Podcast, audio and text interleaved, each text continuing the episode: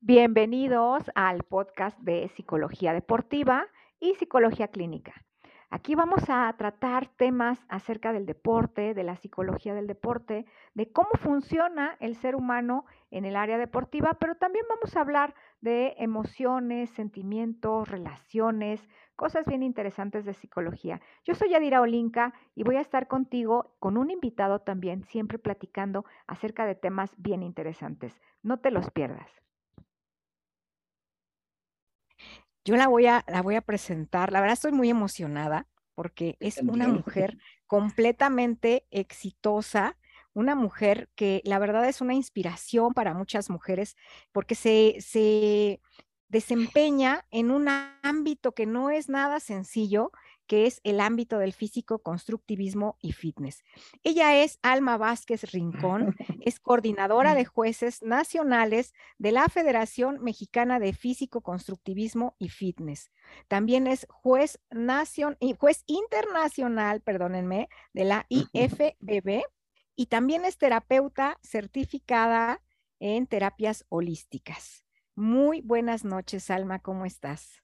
Muy buenas noches, muy buenas noches a todos los que nos escuchan, mi querida amiga y gran psicóloga Yadira Olinka. Eh, antes de iniciar, quiero agradecerte este espacio que me brindas eh, para poder expresar toda esta trayectoria como entrenadora, como atleta que fui de, de alto rendimiento y ahora como juez. Es un honor para mí estar con ustedes, contigo. Muchas gracias. Al contrario, es un honor estar aquí contigo. La verdad es que aparte de todo, me encanta tu humildad, me encanta tu carisma. Eh, creo que eres una, una gran mujer y pues quiero justamente de que nos platiques todo esto acerca de cómo es que tú llegas al físico constructivismo y por qué. Yo, yo siempre digo algo, yo siempre digo que cada persona, dependiendo de su personalidad, escoge su deporte, escoge su actividad. Y bueno, cuéntanos un poquito, ¿cómo es que tú llegas al físico constructivismo? Cuéntame todos tus inicios, queremos escucharte. Pues mira, amo este deporte y realmente te puedo decir que me salvó literalmente la vida. La vida porque aparentemente yo antes pensaba que era accidental, ahora yo sé que no fue accidental, que tenía que ser así pero bueno, como yo empiezo mm, pues muy, muy chica, casi en la adolescencia, siempre me encantó, me encantó el deporte. En la primaria, secundaria, siempre me ibas a encontrar en lugar de las clases en el gimnasio, creo, ¿eh? Pero eh, no sé qué sucedió en la edad de la adolescencia, ya dirá que mm, no sé qué empezó a, a mermar, no sé si emocionalmente, por ahí las broncas que tenemos todos en la familia, y empecé a enfermar, y literalmente me, me empezaron a, a diagnosticar eh, fiebre reumática.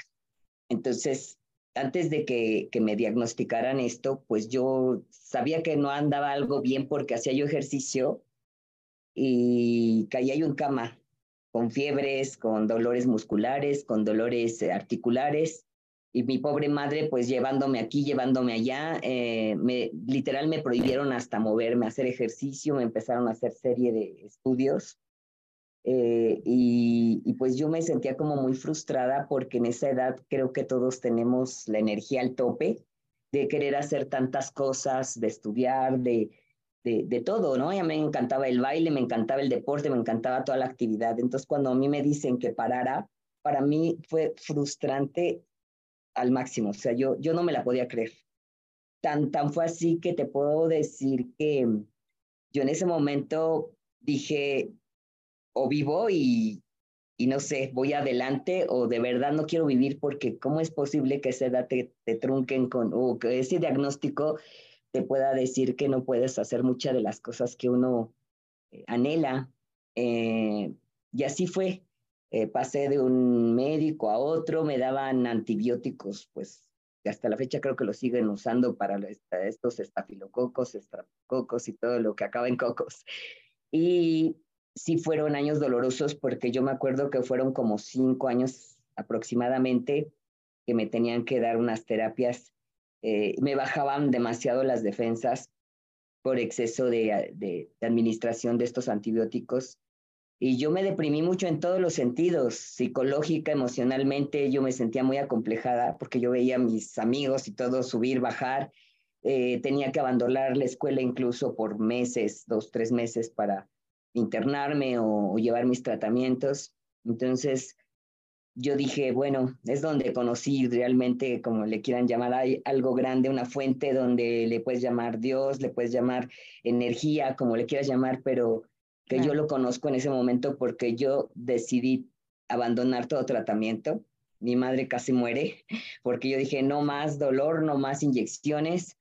En ese tiempo, eh, yo... ¿Cuántos años uh, tenías, Alma? ¿Cuántos años tenías? Unos empezó todo esto a pesar como 13 años, de los 13 hasta como a los 17, o de los 12 a los 17, 18. Sí fue una, una temporada fuerte porque es la etapa del desarrollo, incluso en todos los sentidos.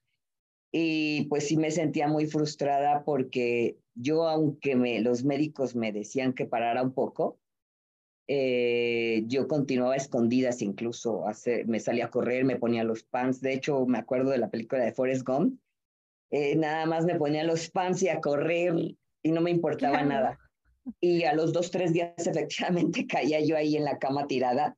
Mi mamá me decía, pero ¿por qué lo haces? Y sabes que te dañas. Y pues yo decía, no, no, no, me los vuelvo a poner y vuelvo a correr.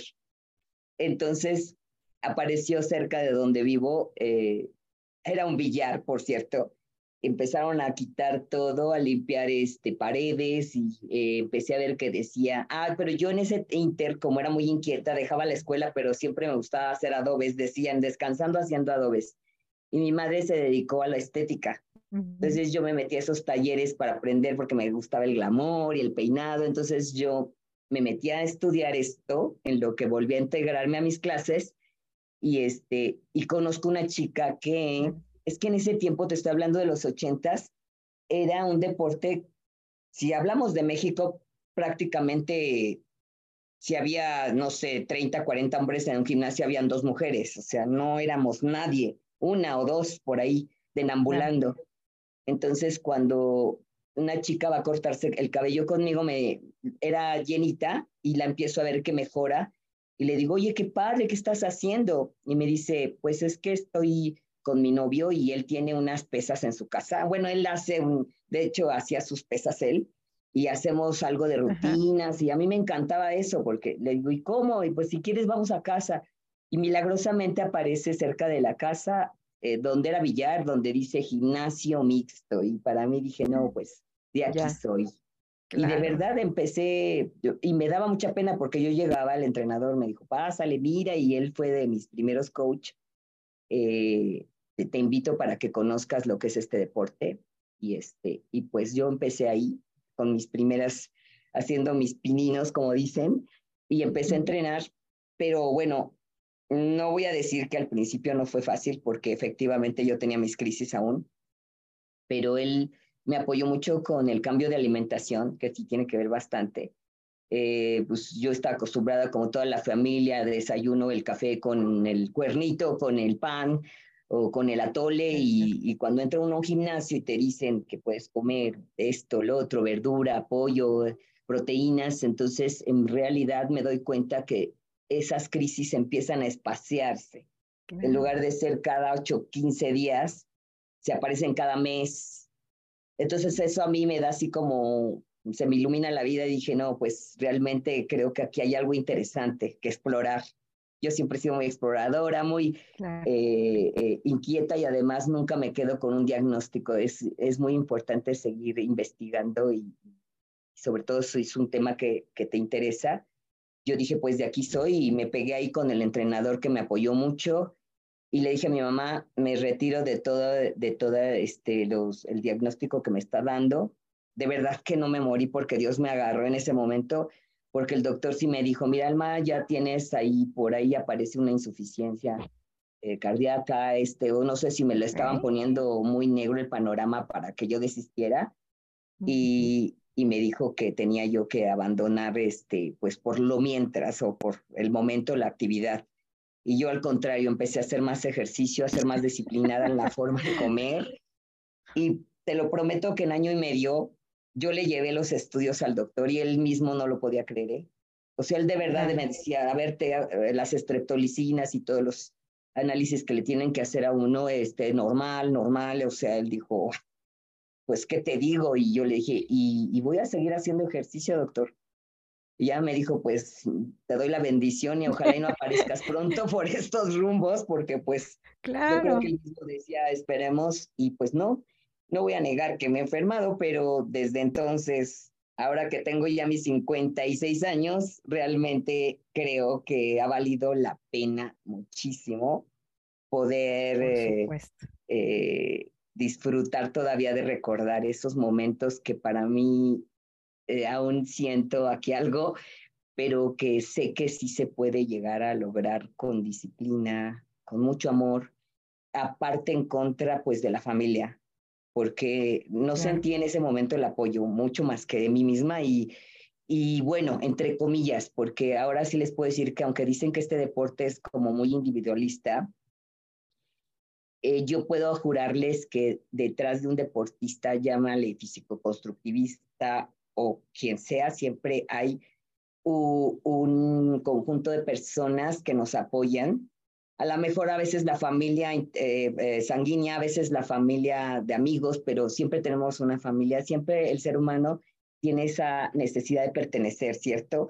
Entonces, claro, no lo encuentra uno en el vínculo familiar. Y no, no quiero decir por esto que no hubiera amor, sino que ellos con el miedo de lo que habían visto, obviamente se negaban a apoyarme porque podía ser contraproducente, ¿verdad? Pero entonces el único que me apoyó en ese momento, este, cuando yo decidí, fue mi papá. Ya no vive, pero él sí me dijo, bueno, hija, pues vámonos, o sea.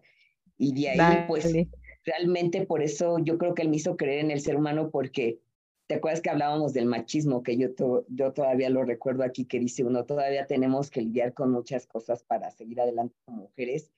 Sí. Yo creo en el hombre y creo en la mujer. Yo todavía creo mucho porque mi padre me dio esa seguridad y aunque no está, yo sé que somos complementarios, que va a llegar un momento Por donde supuesto. tenemos ambos mucho que aprender, pero de, de primera instancia, él me dijo, él era el único en el público. Cuando, ah, porque cuando yo decidí competir, esa fue otra historia. Porque no a ver, cuéntanosla. Porque imagínate tú que, yo salgo de todo este enrollo de que no, que te vas a morir y, y cuando yo logro estar un poco más estable, mi genética, la verdad, digo, gracias Dios por este cuerpo, pero no era nada favorable para este nada de cinturita, y, no, no, no, no. Entonces, cuando yo le digo a mi entrenador, es que ahora quiero competir, me dijo, no, no, no, tú sí estás loca, o sea, conformate. y me lo dijo, dijo, es que ya con que estés bien con tu salud, date por bien. Date de santo, sí, claro. Entonces yo dije, pero ¿por qué no? Me dice, es que no, es que, no, dije, pues yo era la renegada, porque yo, entre más creo que me decían que no, yo decía, pues ahora sí, y pues me decía que no y yo iba a ver al doctor, yo iba a ver al doctor del deporte en ese momento, ahorita no recuerdo su apellido, pero lo tengo aquí. Este, doctor, es que yo quiero competir y también me dijo, pero ¿estás consciente de que has tenido? No, pues sí, pero lo hice y empecé a competir.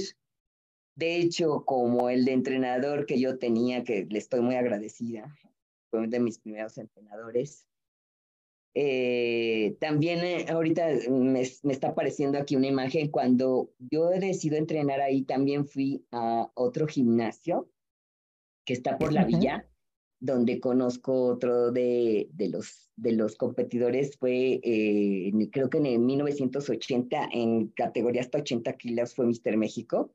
No absoluto, pero sí en su categoría. Samuel Carrasco, que ahorita va, va a volver a competir. Y me llena de emoción porque para mí es contemporáneo y fue de los primeros que yo estuve en su gimnasio, que me abrió las puertas, que la verdad también tengo unos recuerdos increíbles y que ahorita va a competir en veteranos. Entonces todo eso, eh, el echar marcha atrás a toda esa historia, me llena de emoción porque así he visto muchísima gente que, que aparentemente la gente que no conoce a fondo este deporte, pues sí nos han llamado o han llamado la gente narcisista y yo creo que todo lo que hacemos deporte nos mueve el ego, pero si profundizamos en historias, hay más historias bellas de lo que la gente puede aportar, de, de poder brincar muchas, a veces, obstáculos que nos puede poner la vida.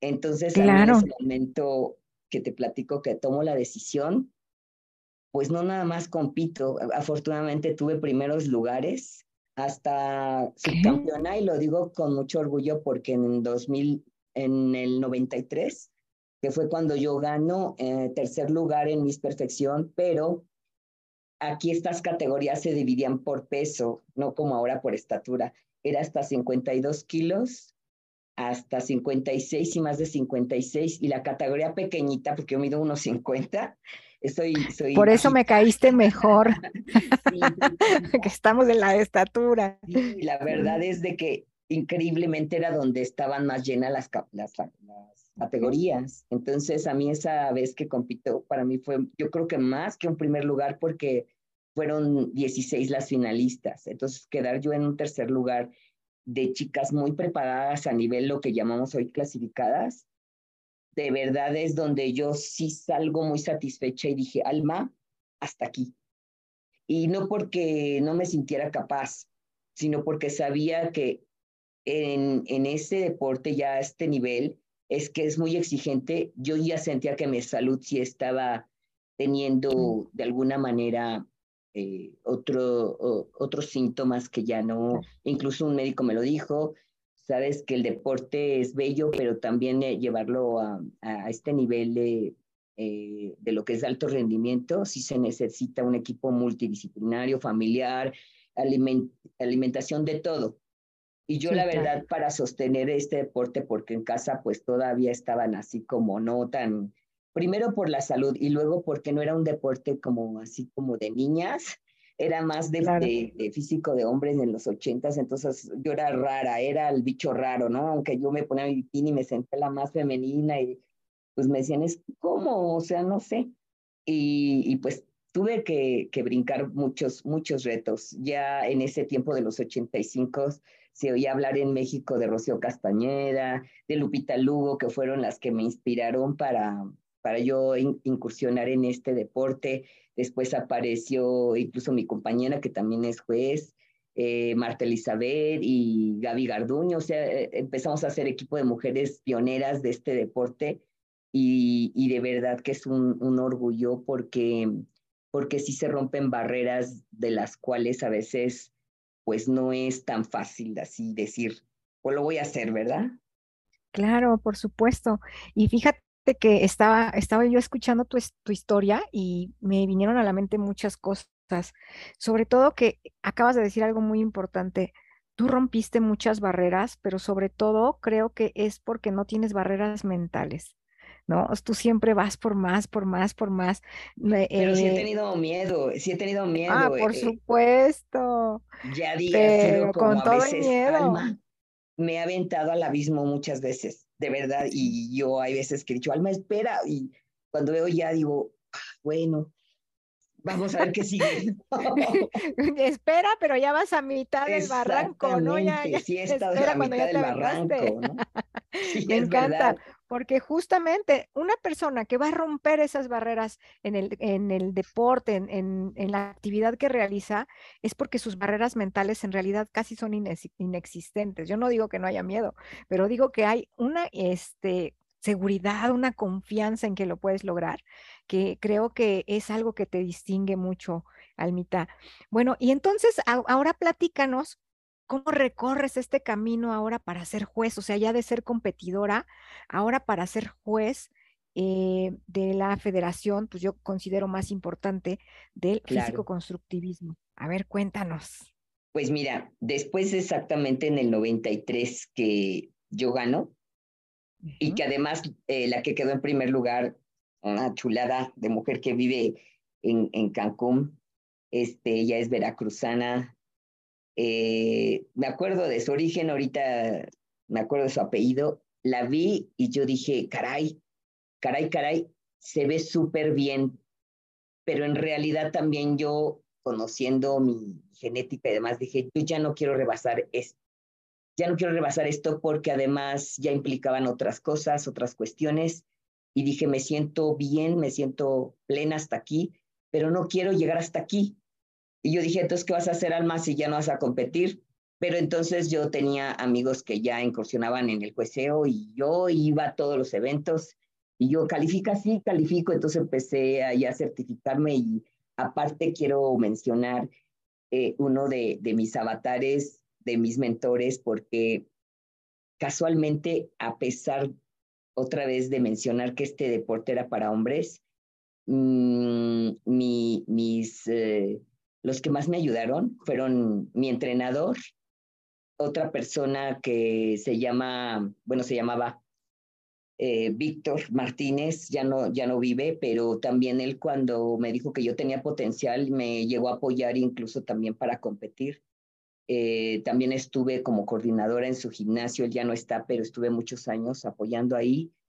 Eh, yo decido y él me, me lleva a la federación donde conozco al señor Francisco Cabezas. Yo estaba chica, realmente estaba yo en la competencia, él me abrió las puertas y, y yo empecé a certificarme como entrenadora y de ahí, la verdad, hasta la fecha, parte de, de, mi crecimiento, yo se lo debo a él, de verdad que estoy tan agradecida porque es un hombre de verdad que creo que ya lo conociste con mucho empuje, con mucho apoyo hacia la mujer y pues dije, de aquí soy. Él me abrió las puertas, yo me empecé a certificar, también fui, ahora sí que eh, viviendo lo empírico de los gimnasios donde te apoyan los entrenadores y después lo científico porque empieza uno a capacitarse ya en el área del conocimiento y de la ciencia donde ya se fusionan lo que tú vives y lo que experimentas y lo que empieza uno a aprender y es una parte muy importante. Entonces, pues yo ahí empiezo a hacer mis certificaciones, entonces como ya no, ya no soy atleta de alto rendimiento, sigo entrenando, por supuesto, yo decido empezar en el 95 aproximadamente como juez estatal, 94, 95 como juez estatal, y ahí empieza el recorrido a, a ser juez nacional, por toda la experiencia y todos los años, me tocó calificar a grandísimos campeones que hasta la fecha son Mister México, y te lo digo con mucho orgullo, y estar ahí en el panel de pasar a todas, a todas las funciones que tiene que recorrer un juez, desde gritarles, formarlos, llamarlos y todo lo que es la logística de lo que tenemos en los eventos hasta llegar a sentarse. Y en el 2008 viene eh, el profesor José Ramos a darnos eh, el Seminario Internacional para Jueces en, Acapulco. Eh, yo me certifico, también él formó parte de mi formación, muy agradecida porque él me invita para, para ir con, con otro compañero eh, de la asociación para irnos a, a, hacer primero el examen continental al Salvador. En el 2008 me voy al Salvador, presento mi examen, porque para ser primero juez es ser juez estatal después es juez nacional, continental.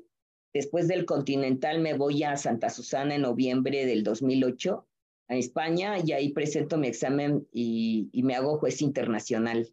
Del 2008 para la fecha, eh, pues eh, con gran recibimiento sigo con el apoyo del señor Francisco Cabezas y me menciona eh, en el 2013 como coordinadora de jueces nacionales. Entonces, pues aunque ya no seguí como atleta de alto rendimiento, yo me he entregado porque mis compañeros todos de verdad que somos un súper gran equipo, hemos dado el alma en cada evento y yo me siento muy satisfecha porque esa conexión que hay con todos mis compañeros y todo lo que cada uno de ellos ha tenido que también estoy segurísima de, de, atravesar para llegar, porque la mayoría, yo creo que el 99.9% han sido atletas también y van dejando, van, van dejando su, su, ya digamos que ya su preparación, ya no como alto rendimiento, pero sí como deportistas y ahora como entrenadores profesionales. Y, y pues aquí hay una pugna un poquito porque a veces dicen, bueno, pues que si es entrenador, no puede ser juez y no puede ser juez y parte, sí se puede, pero se necesita canalizar y estudiar mucho para poder ser imparciales y cuando uno es entrenador, ser entrenador y quitarse eh, la playera de entrenador y después ponerse el traje como juez y, y sin que se crucen los circuitos para que no se mezclen lo profesional. Claro, por supuesto, por supuesto. Bueno, te voy a, eh, pues ya están ustedes escuchando a Alma Vázquez, coordinadora de jueces nacionales de la Federación Mexicana de Físico, Constructivismo y Fitness. Eh, la verdad es que está bien interesante la plática. ¿Qué le quieren preguntar? Vayan haciendo sus preguntitas Dice Juan Hernández, muy buenas noches. Muchas gracias, Juan, por siempre estar aquí con nosotros pendiente. Te agradezco mucho. Está conectada Denise Ochoa, que te manda un abrazo. Ay, gracias, eh, Denise. La querida Denise. Y bueno, a todos aquellos que les quieren, que le quieran comentar algo, preguntarle, vamos a abrir en un ratito más preguntas y respuestas para esta querida amiga Alma Vázquez. Bueno, y la pregunta obligada que, que yo creo que no se nos puede pasar qué tan difícil es tomar esas decisiones en las competencias. Que ustedes como jueces, porque son cuántos miles de participantes, ¿no? A ver, cuéntanos eso. Pues la verdad es de que sí es, es, es toda una energía que se mueve. Eh, ¿Qué tan difícil? Bueno, a partir de que empieza uno a calificar tantas y tantas y tantas y tantas y tantas veces, yo ahorita ya perdí la cuenta y si tú me preguntaras cuántas veces has calificado, no te sabría responder porque han sido muchas desde nacional, internacional, pero sí es cierto que entre más haces algo como hábito y como repetición, se agudizan tus sentidos. Aparte, si estás cada vez tomando cursos, actualizaciones, aparte, si amas este deporte y te gusta, eh, pues yo al apoyar ahora a los chicos en la pasarela, el poderles decir exactamente el, el, lineamiento, eh, la forma en caminar, la forma en, en, dar todo de sí en su expresión corporal, en todo lo que es el sentimiento que, que tienen que dar ahí, ya no es tanto, bueno, sí es el físico, definitivamente los jueces buscamos la forma y la muscularidad dependiendo de cada categoría, eso es inevitable, en cada categoría vamos a tener más menos músculos, sobre todo si hablamos de mujeres, pero lo que sí vamos a buscar siempre es una persona bien puesta en el escenario, con todas las aptitudes de poder, una elegancia eh, que, que va totalmente fusionada con el arte, con el arte de expresar, expresar con el cuerpo lo que el público quiere ver, no un cuerpo nada más perfecto, porque además hay otra cosa, no hay, no hay cuerpos perfectos. Siempre va a haber detalles, pero el que más se acerca a esa perfección de ese trabajo eh, equilibrado es el que pues va a tener. Ahora imagínate que ya tenemos noventa y tantas categorías, si hacemos cuentas de que hemos tenido hasta mil, mil doscientos competidores, si tú dices, eh, vamos a hacer la división por noventa y tantas categorías, ¿cuántos son los que ganan? Pues noventa y tantos ganadores de primer lugar, otros del segundo y del tercero. Entonces, imagínate la inconformidad donde nosotros tenemos que educar al público, educar al atleta. Aquí viene el punto interesante, donde yo siempre cuando hablo con mis pupilos, con la gente, les digo, sí es padrísimo. A lo mejor eh, tú como psicóloga del deporte o también mi adorada Margarita Cerviño, que es otra psicóloga del deporte que siempre les van a dar las porras para que tú eres el que tienes que ganar y meterles eso en la cabeza. Sin embargo, en esta parte que yo trabajo, siempre les digo, acuérdense que hay un margen porque hay que saber manejar la frustración. Y va a haber, eh, si hablamos de números, va a haber más frustrados que, que felices de la vida porque ganaron. Y también entre comillas, porque también va a haber mucha gente como lo que me pasó a mí. Yo ese tercer lugar creo que lo disfruté más que miles de primeros lugares por toda la trayectoria y todo lo que yo tuve que pasar para llegar a ese lugar. Entonces, aquí no hay round de misericordia, sin embargo, hablando de todo esto, si hay un, una persona que fue obesa y que tuvo que bajar tantísimos kilos y se presentó y todo el mundo le dijo, wow, te ves súper bien porque ya bajaste 30, 40 kilos, pero en el escenario a lo mejor todavía se le cuelga la pielecita y todo, no va, no va a ganar pero sin embargo eso no quiere decir que no valga su esfuerzo y su preparación. Es donde yo les digo a los chicos, a las chicas, disfruten el viaje, disfruten el paso a paso desde que ustedes toman la decisión, voy a comer mejor, voy a caminar mejor.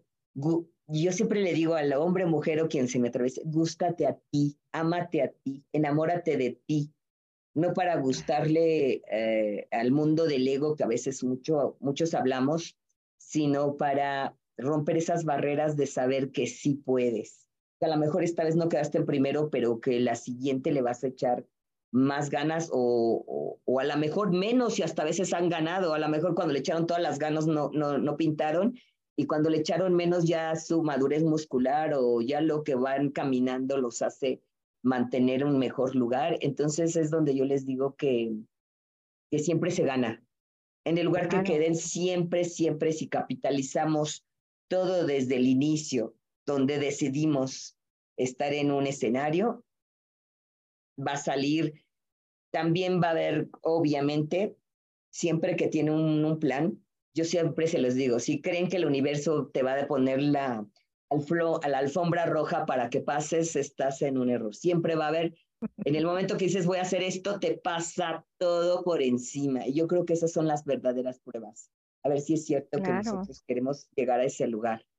Y es muy interesante porque es donde te das cuenta si vas a llegar o vas a renunciar. Entonces yo me doy, cuando me dicen, a ver, yo ya quiero esto y a los dos, tres meses, es que me enfermé, es que la escuela, es que no hay nada es que sí se vale descansar, pero nunca abandonar y quitar el enfoque del objetivo que tienes en mente, porque si no, no se logra.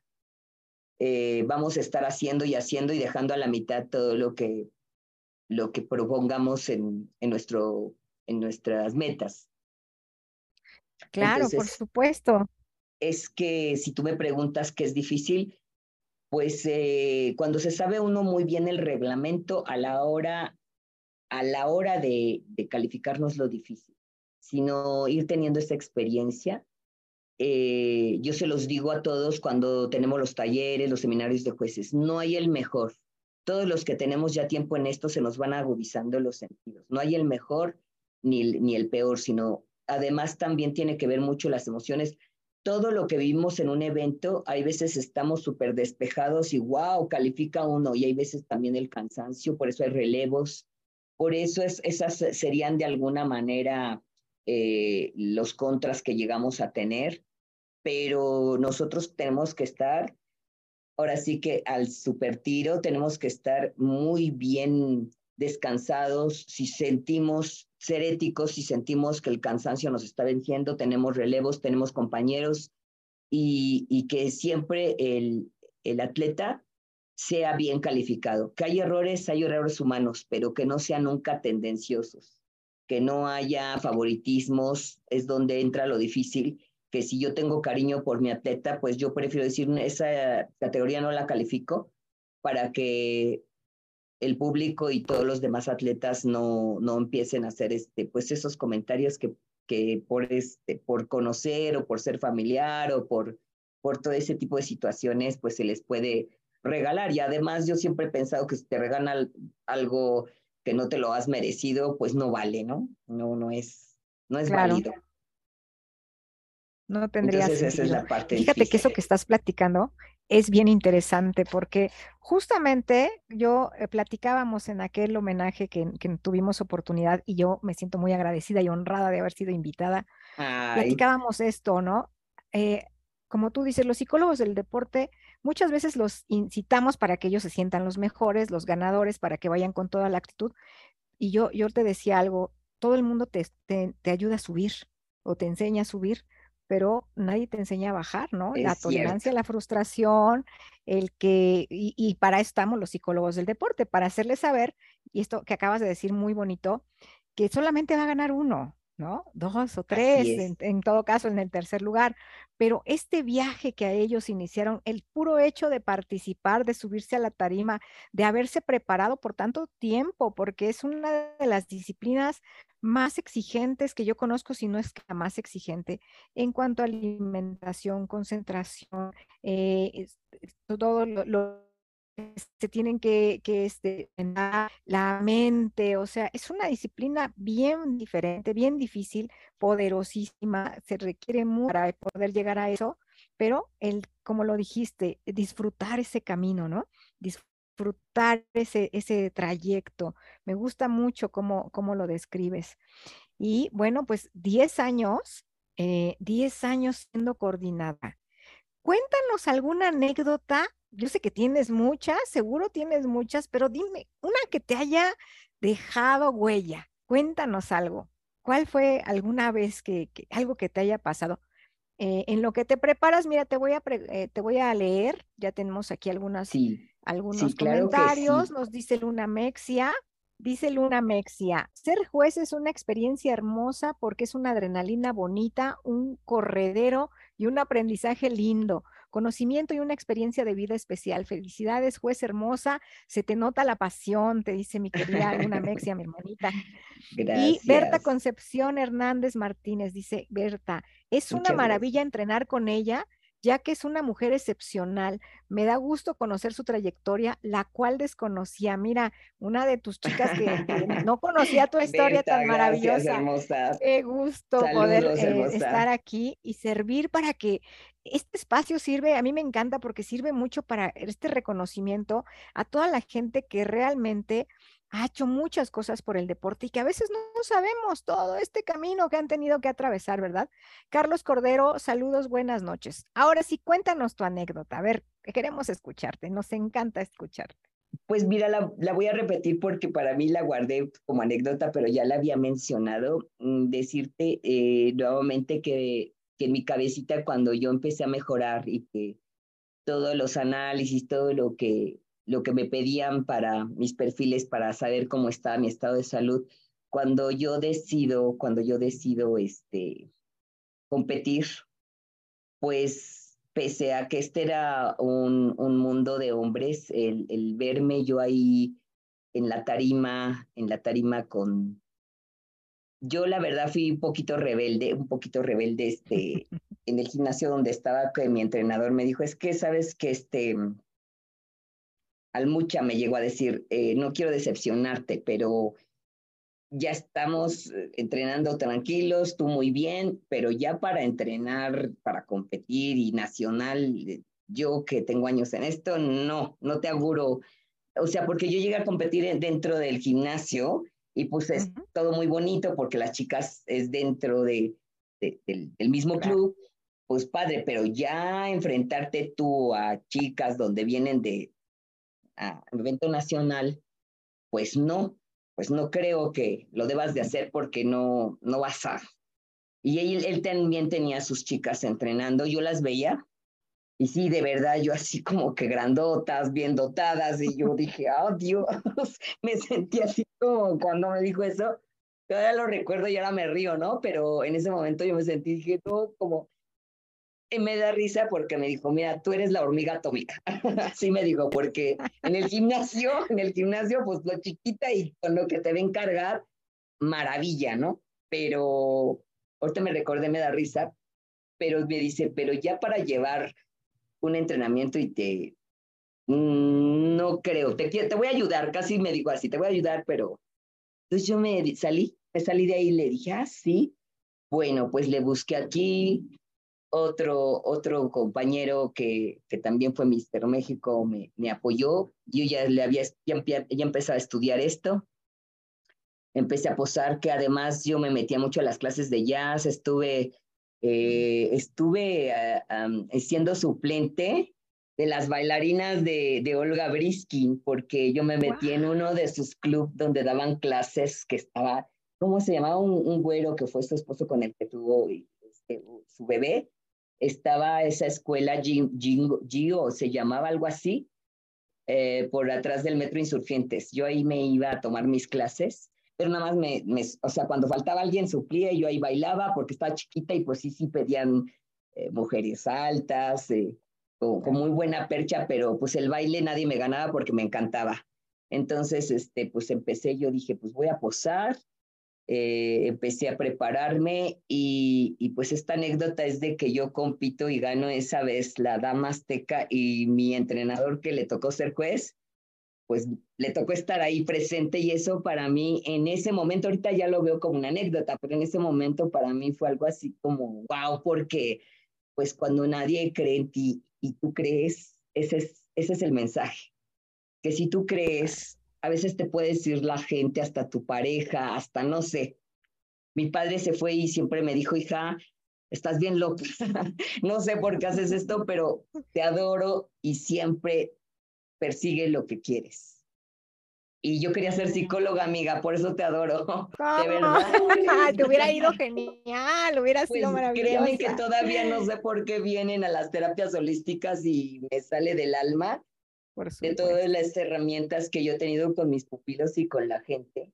Han sido mis maestros y casualmente tengo gente muy cercana de psicología del deporte a quien admiro, agradezco porque aprendes mucho y yo me desvié en esa porque después de que salí de, de la secundaria, todavía estuve en CCH, tuve la oportunidad de irme a, a, la carrera, a la licenciatura en psicología y me metí en el deporte. Y ahí me dejé ir y hasta donde sigo ahora, pero, pero realmente ha sido, ha sido ha sido muy bello. Y quién quita y todavía me, me Todavía ¿eh? puedes, por supuesto que sí. De verdad que vas sí. a ser maravillosa. Sí, seguramente. Me, encanta escuchar porque realmente eres una historia de éxito muy, muy, inspiradora. Traía yo mi nudo en la garganta. Yo, yo soy una fanática, muy, muy fan de las personas que luchan, que, que como tú lo acabas de decir, a veces nadie te cree, nadie cree en ti, pero con que tú creas en ti, resulta suficiente, ¿no? Y ya cuando escuchamos esta historia al paso de muchos años, a lo mejor te da ya, pues risa, ya lo ves como una anécdota, ¿no? Pero en ese momento seguramente te marcó, te marcó mucho el decir, pues, ¿cómo de que no? Pues ahora, ahora sí, ¿no? Ahora lo voy a hacer porque parte de tu personalidad, de tu carácter es ser así tan entrona, tan este... tan fuerte, tan luchona, no tienes ninguna barrera, como te digo, no tienes barreras mentales, eh, y bueno, ¿qué, ¿qué barreras has tenido que brincar? Hablábamos eh, acerca de ese homenaje tan bonito que, que, hicieron en la CODEME, donde pudimos escuchar mujeres pues que, que, que, hablaron, que levantaron la voz y que dijeron, esto a veces, esto no está bien y queremos que se cambie, ¿no? Estábamos ahí las dos con la lágrima, Remy, escuchando esas historias, ¿verdad? Todavía lo estoy sintiendo. Claro, por supuesto. Cuéntanos qué, qué barreras, porque seguro que las has tenido y que las has brincado, porque si no, no estuvieras donde estás, no nos queda duda. Y que aparte con ese carácter, es que las chiquitas somos así, ¿verdad? Somos bien entronas. Sí, la hormiga atómica. Cuéntanos una, ¿qué, qué, a qué te has tenido que enfrentar en este deporte? Como bien lo dices, que es un deporte de mucha disciplina, de muchos valores. Muy exigente muy exigente y que no vamos a decir que porque sea de que, que, haya muchos varones todos sean malos, no, no lo decimos así porque hay, yo también creo que el hombre es un complemento de la mujer y que hay que respetarnos, ¿no? Este, respetarnos y cuidarnos entre nosotros. Pero cuéntanos, ¿a qué te has tenido que enfrentar? No nada más de hombres, sino de mujeres también, porque lo hablábamos, ¿verdad? A veces las mujeres también somos canijitas. A ver, cuéntanos. Somos, somos cabrones, digo, perdón, somos canijitas. Sí, somos échale, échale. sí, somos cabroncitas porque yo la verdad esa parte eh, sí me he tenido que enfrentar y a lo mejor cada enfrentamiento lo veo como, como un reto y un aprendizaje. Yo creo que parte de la psicología dice que eh, lo que te choca, te checa en el sentido de que, que hay que trabajar cuando tú te encuentras con tu mismo género y lejos de sentir que hay un aplauso, un halago. No sé en dónde leí, me gusta leer mucho, a veces se me va la onda de, de dónde, pero, pero se, se dice que ah, se me fue ahorita la onda de lo que quiero decir. Dame un segundo, Yadi. Nos platicabas que, que a veces las mismas mujeres nos ponemos el pie, ¿no? En lugar de eh, decir un halago. Exactamente. Nos, ponemos el pie. Eh, que muchas veces, ya, ya sé, ya se me vino otra vez, ya se prendió el foco. Que muchas veces eh, las mujeres nos, nos arreglamos, yo también lo hice. Yo también cuando la, la autoestima, o más bien la estima, la estima, no está en el centro, uno busca la aceptación. Siempre uno, en yo no voy a negar que en el momento que yo decido hacer muchas cosas, no fue para mí. Yo me sentía complejada y yo sentía que tenía que tener un valor para afuera.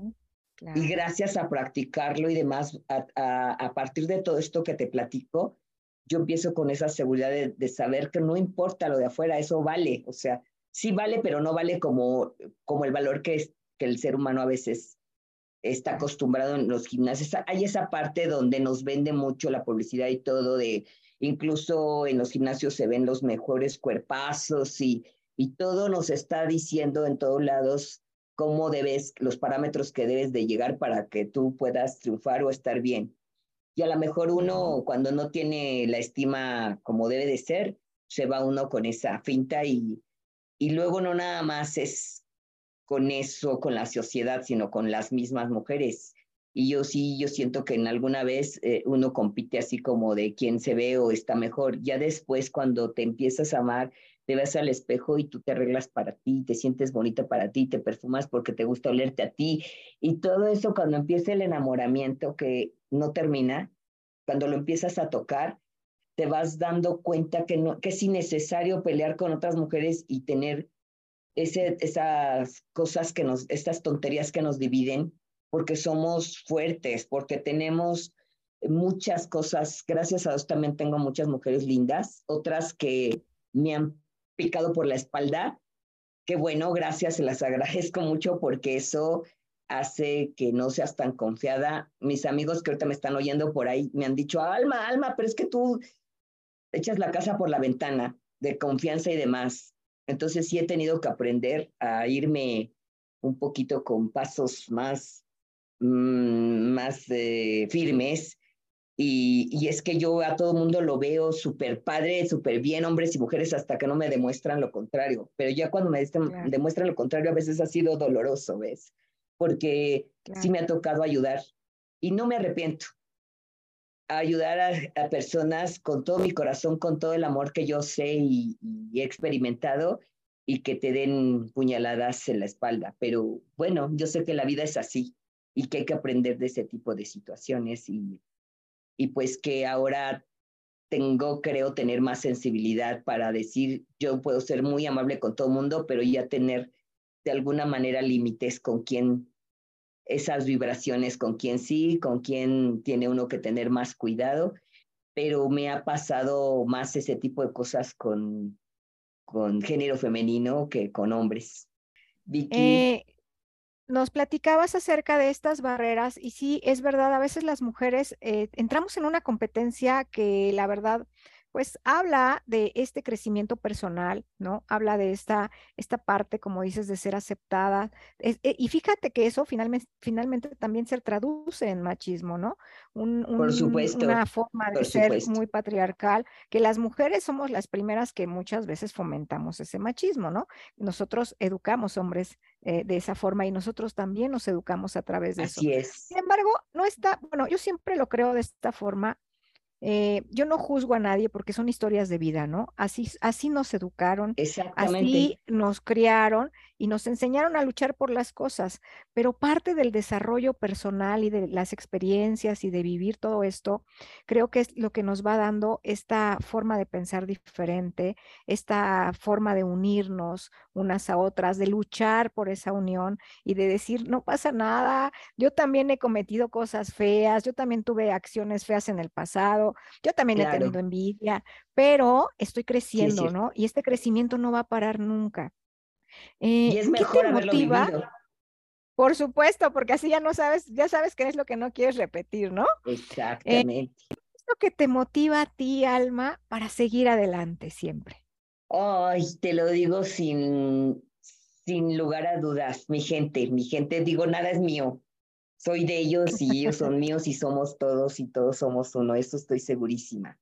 Pero algo que mencionábamos tras cámaras, que todavía no empezábamos, el hecho de que no te rindas, sí me he dado cuenta que cuando he tirado la toalla y estoy así y que me llama la amiga y que me llama mi alumna y que me piden y que los veo de verdad que para mí es padrísimo porque me hacen continuar y con más ganas, saber que siempre hay gente que tiene ganas y sobre todo yo creo que estás de acuerdo, Yadi, que después de la pandemia a mí me ha cambiado el chip en, en muchos sentidos, totalmente.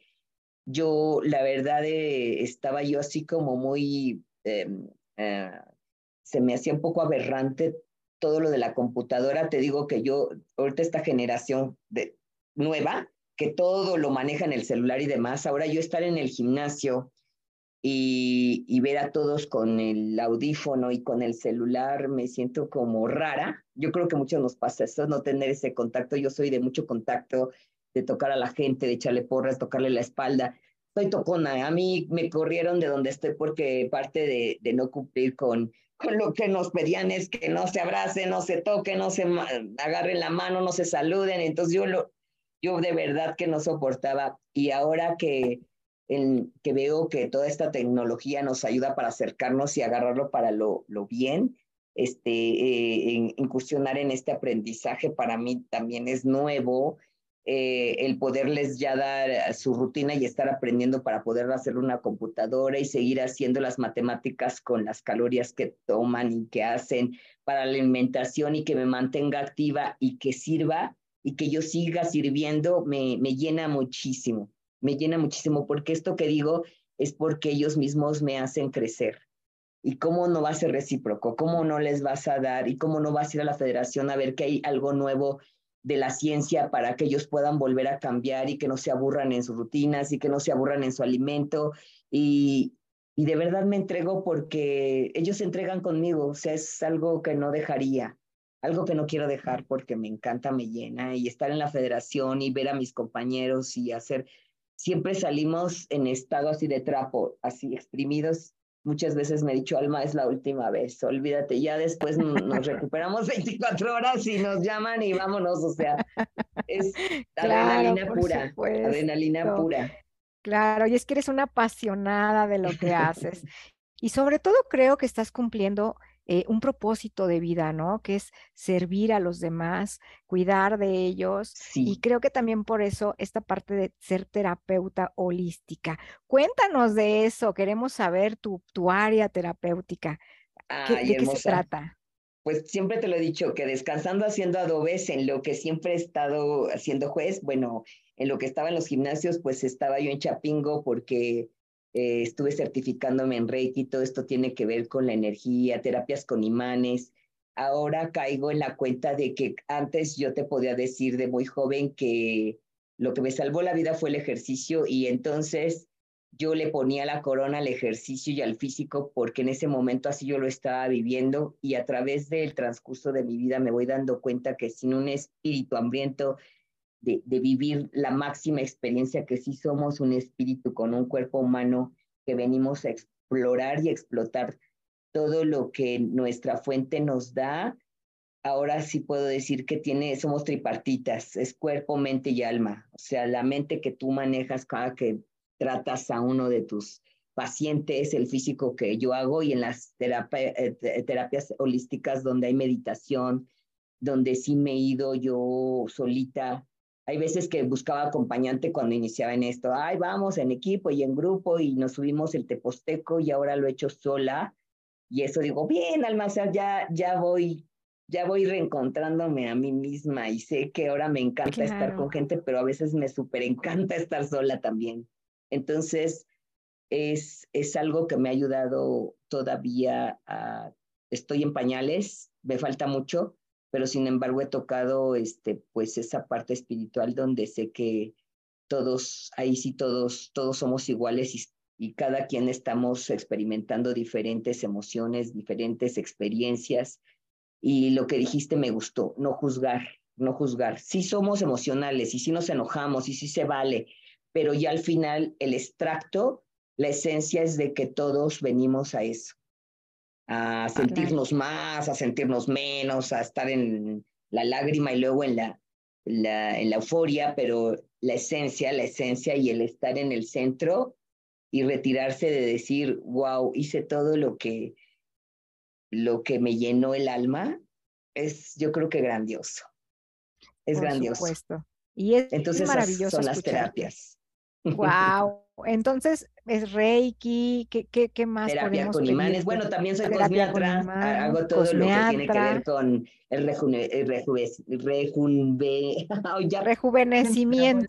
La, lengua, rejuvenecimiento, este, con faciales, eh, ah, masoterapia, mesoterapia, eh, todo lo que, pues eh, masajes des, descontracturante, masaje holístico, alineación de, de energía, de chakras. Este, Yo voy a ir a que me alinees los chakras. Porque... Sí, claro que sí, es algo padre porque además el, el, aquí y el ahora de, de, vivir una meditación y, y, en un spa o en una cabina donde te retiras de, de, todo lo que es tu trabajo, también es delicioso porque es parte de, de estar con, de consentirte, ¿no? De, de renovarte, de amarte, de, la de amarte, ¿no? Tan solo de, exactamente, de amarte, de aceptarte, de, de, saber que, que también eso requiere un mantenimiento, o sea, no nada ah, más el cuerpo, no nada más la mente, también la parte espiritual es completamente importante, por supuesto. Y bueno, pues muchísimas gracias. Eh, algo que le quieran preguntar a Alma, eh, pónganos aquí sus preguntas. No se valen reclamos. Bueno, también los aceptamos. Sí, yo sí, admito reclamos. Ah, vida, dudas, Ahorita estoy también eh, estoy cursando lo de terapia física y rehabilitación porque también eso es muy ah, importante. Por supuesto. y es que me queda claro, me queda claro que eres una persona que, que tu propósito de vida es ayudar. ¿no? Es ayudar, es sanar también, creo que esa parte también la traes muy arraigada, la parte de sanar, sanar, a los demás, ayudar.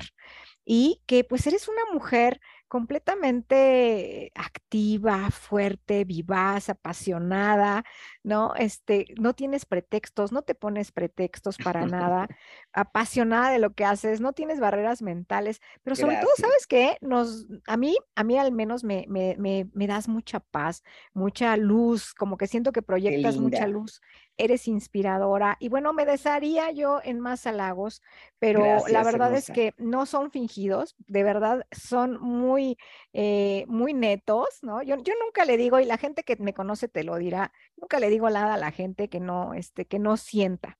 Entonces creo que, que de verdad eh, hoy ha sido para mí un gran honor tenerte aquí. ¿Qué consejito vamos a terminar? ¿Qué consejito les darías a los que les gusta este deporte? ¿Qué le, dales un consejito. No, pues un consejito es el más importante que yo he aprendido y de verdad que sigo aprendiendo, todavía quiero más y más y más, es el amor, el amor, pero el amor sano a uno mismo. Eh, eh, el ego es una herramienta que nos va a ayudar en momentos difíciles. Sí. Y nos va a desaparecer, ¿estás de acuerdo, Yari? No, no puede desaparecer. Sin embargo, si lo dejamos que gobierne nuestra vida, nos va a llevar al sufrimiento totalmente. Pero si lo sabemos utilizar como la computadora, como una herramienta, como el dinero, parte de lo que nos va a ayudar a, a dar un siguiente paso al peldaño es correcto. Pero si el amor es de verdad, eh, hacia uno mismo, va a uno empezar a amar todo lo que tiene uno alrededor. Eh, esto llama al ejercicio, alimentación, lo que piensas. Todo tiene que ser seleccionado cada día para lograr. La tarea es con uno mismo, no es, no hay contrincantes afuera porque todo mundo vivimos en diferentes escalas al mismo tiempo. Todos estamos así como una matrix. Entonces, es una locura. Entonces, ir adentro, ir adentro de nosotros para poder eh, dar el siguiente paso siempre y que si estás en vías de competencia, te sientas afortunado desde el momento que tomas la decisión, porque van a haber muchas grandes buenas sorpresas en el camino. Eso es lo que yo les puedo decir. Ganen o pierdan, siempre va a haber ganancias, más ganancias que otra cosa por supuesto, el puro hecho de, tomar la decisión ya es una ganancia. ¿no? Entonces, muchas gracias, por supuesto. muchas gracias, Alma. De verdad ha sido para mí muy grata esta, esta experiencia. Yo quería que la gente te conociera, que mm. conociera tu historia, porque sabía que había muchas cosas ahí muy interesantes que, que la gente, eh, pues necesitamos a veces platicarlo, exponerlo, eh, decir, ¿no? Que, de qué estamos hechos, cuánto nos costó llegar, no ha sido gratis, no ha sido suerte, no ha sido fácil, ha sido una vida completa de lucha. Y bueno, pues toda mi admiración para ti, danos por favor tus redes sociales, dónde te podemos encontrar para la gente que nos va a escuchar en Spotify y en YouTube después. Eh, ¿Dónde mm. encontramos a Alma Vázquez? Cuéntanos. Mi, mi correo es almasoulvaz, almasoulvazrim, arroba gmail.com. Ok. Eh, igual eh, solamente tengo Instagram y aparezco como Alma Vázquez. En Facebook, Alma Vázquez. Y el celular lo, lo, lo, te lo doy. Pueden... sí, si quieres, o si lo, o si, sí, sí, si tú quieres, para que te llamen, para que si quieren una, una, un entrenamiento, una cita, también eres entrenadora personal. Adelante. Así es. es 55 16 49 24 90. Alma Vázquez para servirles pues te van a llegar un montón de admiradores. Yo no sé si citas, pero vas a tener muchas citas por lo menos para salir, porque seguramente todo el mundo quería saber tu número, ya lo van a tener. Gracias. Bueno, te voy a pues. leer los últimos comentarios. Sí, claro que sí. Dice Denise que siguieras hablando cuando yo me desaparecí. Tú sigue hablando, amiga, que te queremos escuchar. Finalmente a la que querían escuchar era a ti. Ah, Dice Juan pues Hernández que no cabe duda en tu ámbito la admiración y fuerza física y mental en tu persona o pregunta personal. ¿Te consideras de corazón débil? Me refiero humanista. ¿Cómo te consideras, Alma? Tú sabes, Juan. muy bien que sí, él fue uno de mis entrenadores. Gracias, Juan. Él fue el de los primeros que me formaron como físico constructivista y sí tengo un corazón ya más curtido, pero sí me considero de corazón débil. Yo creo que de eh, corazón muy grande y sensible y amoroso, no débil. Sensible. Muy fuerte, pero muy amoroso y muy sensible. Así Yo es. así lo, lo consideraría. Sí, así dice Denise, Denise nos dice, me encanta verla y compartir con ella porque te pega su buena vibra. Y claro, por supuesto, es lo que te digo, eres una persona que irradias mucha luz. Carlos Cordero dices, es admirable la fuerza de ese gran espíritu que se lleva para lograr lo que uno desea. Muchas felicidades. bueno, pues yo también te deseo de verdad muchas felicidades. Muchas gracias por aceptar la invitación. De no, al contrario, gracias por este eh, espacio. Muchas gracias por compartirnos. Yo me siento muy halagada, de verdad, de haber estado con todos ustedes, contigo. Y pues vamos a dejar que descansen, que cumplan sus sueños, que siempre va a haber algo, a pesar de que pueda uno ver muy oscuro una situación, de verdad, siempre sale algo más mágico. Y siempre lo he dicho, cada quien tiene ese nombre de decir Dios, universo, fuente, pero siempre va a estar ahí apoyando nuestros proyectos. Claro que sí. Muchas pues, gracias. muchas gracias, qué bonitas palabras. Y bueno, pues muchísimas gracias a todos los que se conectaron. Ayúdenos a compartir este live. Ya vieron que estuvo interesantísimo. Escuchamos la historia de esta gran mujer, una mujer que aparte es igual de bocona que yo, ¿verdad? Que no se calla nada, Exacto, perdón, que, le vale. Eh, ¿Qué hacemos? Por supuesto. Así es ella, su personalidad me encanta, mucha fuerza. Muchas gracias, Almita. Muchas gracias, a todos. Gracias, hermosa. Que pasen muy buenas noches. No te me desconectes, Almita. No. Que pasen muy buenas noches todos. Bye, bye. bye. Chao, chao. Gracias.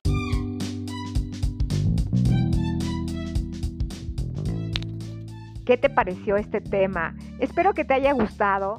Si te gustó, por favor, mándanos un mensaje, dinos si te gustaría escuchar un tema en especial o si este tema te tocó de alguna manera, tu experiencia siempre va a ser muy enriquecedora e importante para nosotros. Muchas gracias por tu preferencia.